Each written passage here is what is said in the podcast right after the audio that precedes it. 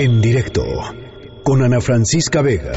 Normalmente me pongo gotas y ha aumentado mucho la contaminación. Una incomodidad eh, precisamente en la, en, la, en la, nariz y a veces en la garganta cuando pues hasta por eso mismo estoy un poco enfermo. El humo que producen los autos, eso es molesto. El olor, igualmente este, para, para la nariz y la garganta. Yo me los lavo con agua de manzanilla. Nada más es para calmar un rato la comezón y el ardor.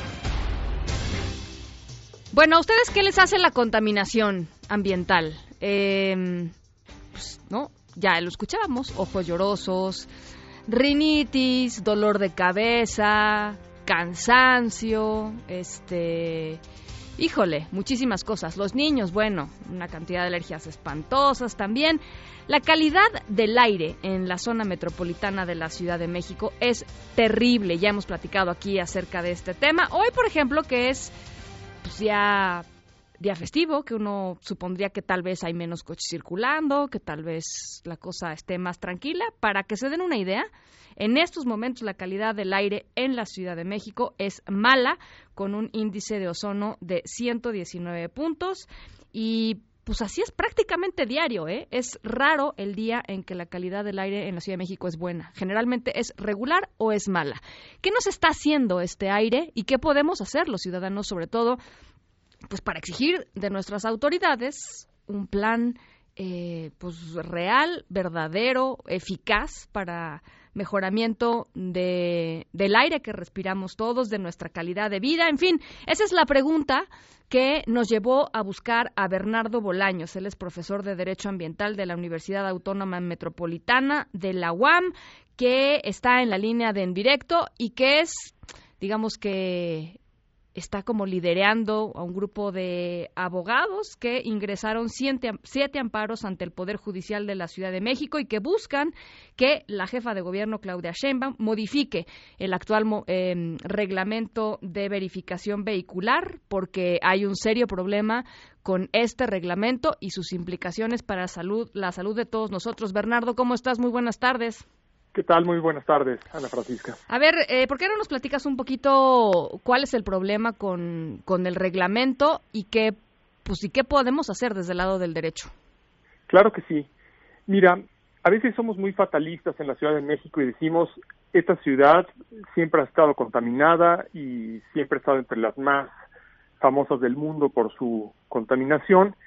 Ahora, poco sabemos, pocos saben que en 2018 el aire fue bastante bueno, el mejor ¿Ah, sí? de los últimos cinco años. Hubo dos contingencias ambientales en un año. Ahora, aún así, es, es digamos, son, son más los días malos o regulares que los buenos, ¿no? Así es, uh -huh. pero eh, digamos que se puede mejorar. Este, se puede ir hacia un mejor aire y esa es la prueba del 2018. En 2016 fue catastrófico, 2017 mejoró y 2018 fue un año relativamente bueno sí. comparado con lo que tuvimos. Mm. Y ahora, otra vez, eh, han pasado ya cuatro contingencias ambientales y apenas in, inicia mayo. Y hay una explicación. Hubo cambios al, al reglamento de verificaciones, uh -huh. hubo más laxismo este año. Uh -huh. eh, antes se hacían dos pruebas a todos los autos que podían someterse a esta prueba una que se llama el sistema de diagnóstico a bordo para los más recientes, es algo automatizado, uh -huh. y la otra, la conocida prueba de medir los gases en el tubo de escape. Uh -huh. Pues a nuestras autoridades, con una especie de arrogancia, porque es verdad que la jefa de gobierno, la doctora Claudia Sheinbaum, tiene conocimiento al respecto, pero eso fue un poco eh, el problema, porque ella asumió que la prueba de emisión de gases en el tubo de escape era innecesaria en el caso de los autos más recientes que uh -huh. tienen la prueba de sistema de diagnóstico a bordo. Ajá. Esto desafiaba las recomendaciones internacionales. Existe un documento muy importante del 2017 dirigido a México por el Foro Internacional del Transporte que dice aplique las dos pruebas. Oye, ¿y por qué se, eh, perdón que te interrumpa, pero por qué estaba convencida de que la prueba eh, de la segunda prueba no era, no era importante, no era necesaria? Mira, es posible que ellos pensaran que era suficiente la prueba porque son vehículos más recientes y la prueba de sistema de diagnóstico a bordo les parecía más fiable. Uh -huh. Pero también es posible que la idea de dar 200 mil hologramas cero más, poner a circular eh, a una cantidad mucho más grande de autos, tuviera un beneficio político. Yo creo que yo no soy político, pero me imagino que eso también contó en la ecuación. O sea, es popular no no dejar guardados los autos, básicamente, ¿no?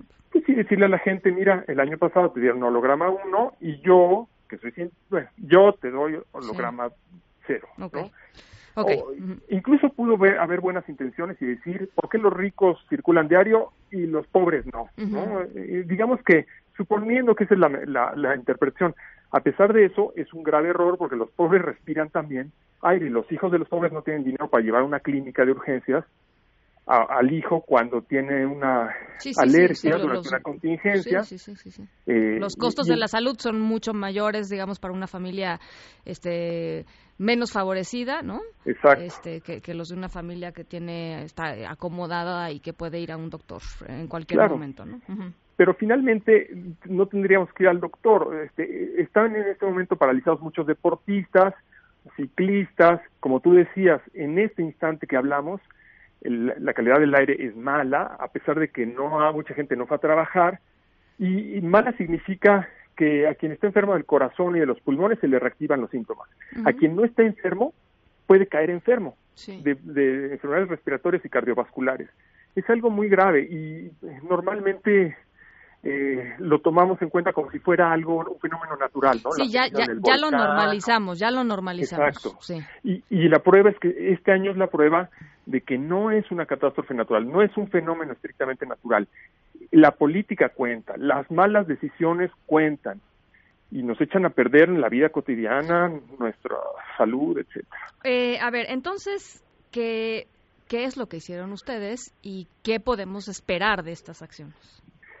Mira, al darnos cuenta de que empeoraba la calidad del aire y que esto estaba relacionado con un acto de autoridad que podía ser atacado mediante un juicio de amparo, pues promovimos ese juicio de amparo. Fuimos con los jueces eh, en la Ciudad de México, los jueces de distrito se llaman, y solicitamos que se interrumpa, que se suspenda la aplicación de la verificación laxa y se, se vuelva la verificación cabal, la que se recomienda internacionalmente. La que deja en la casa a muchos autos que hoy están circulando, que no tendrían por qué circular. Así es. Y bueno, también aspiramos con esas demandas a que la Suprema Corte, si nos va bien en unos meses o en unos años, aunque no es, no es fácil lo que te estoy diciendo, pero sí, sí, eso sí, sería que pasar varias instancias, ¿no? Claro, el escenario ideal sería que el Poder Judicial acabe eh, determinando y señalando y ordenando que no se puede jugar con el aire, que, que esos estándares son un derecho humano de los eh, que habitamos esta ciudad, que no se pueden rebajar. Esa sería nuestra aspiración. Ahora, ¿se puede lograr? Sí. Como es inédito, pues los jueces, eh, no es fácil que un juez solito le diga a la jefa de gobierno y a millones de conductores que él decide regresar al 2018. Pero en este instante ya no estamos ante jueces solos, sino ante los llamados magistrados de los tribunales colegiados, que están abajito del, de los ministros de la Corte, o sea, ya son muy importantes. Ellos pueden detener la verificación como se está haciendo y ordenar que de manera inmediata se vuelva a las reglas del 18, 2018 o bien dicho de otra manera, que se apliquen los estándares internacionales, que además está la recomendación por escrito y publicada por la, el propio la propia jefatura de gobierno publica esta recomendación que desacató Claudia Sheinbaum y su secretaria de Medio Ambiente. Eh, ¿Cuándo se podría dar esta decisión del, de los magistrados? Podría ser mañana y, aunque es poco probable, pero en los próximos 10 días serán claves los próximos 10 días. Bueno, pues eh, estaremos muy pendientes, Bernardo, y si te parece, en cuanto se dé la decisión, platicamos.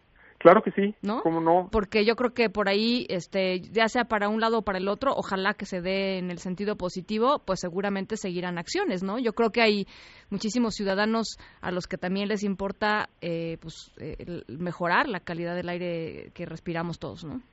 Sí, yo creo que hay que informarse para darnos cuenta que sí se puede mejorar, no es una cuestión que, nos escape, es una decisión. Podemos decidir circular diario y podemos decidir no circular diario, pero tener un buen aire, que nuestros hijos no se enfermen y hacer deporte, porque finalmente si te vas en bici al trabajo, pues este no te enfermas de otras cosas pero para irte en bici al trabajo necesitas buen aire. Completamente de acuerdo. Bueno, pues interesantísimo tema, Bernardo. Estaremos platicando entonces en los eh, próximos días, si nos permites. Claro que sí, muchas gracias por la entrevista. Te lo agradezco mucho, Bernardo Bolaños, profesor de Derecho Ambiental de la Universidad Autónoma Metropolitana. Vaya tema y le vamos a dar seguimiento en cuanto se dé la decisión. Vamos a pues vamos a dárselas a conocer y platicar con Bernardo para ver cuáles son los siguientes pasos. En directo con Ana Francisca Vega.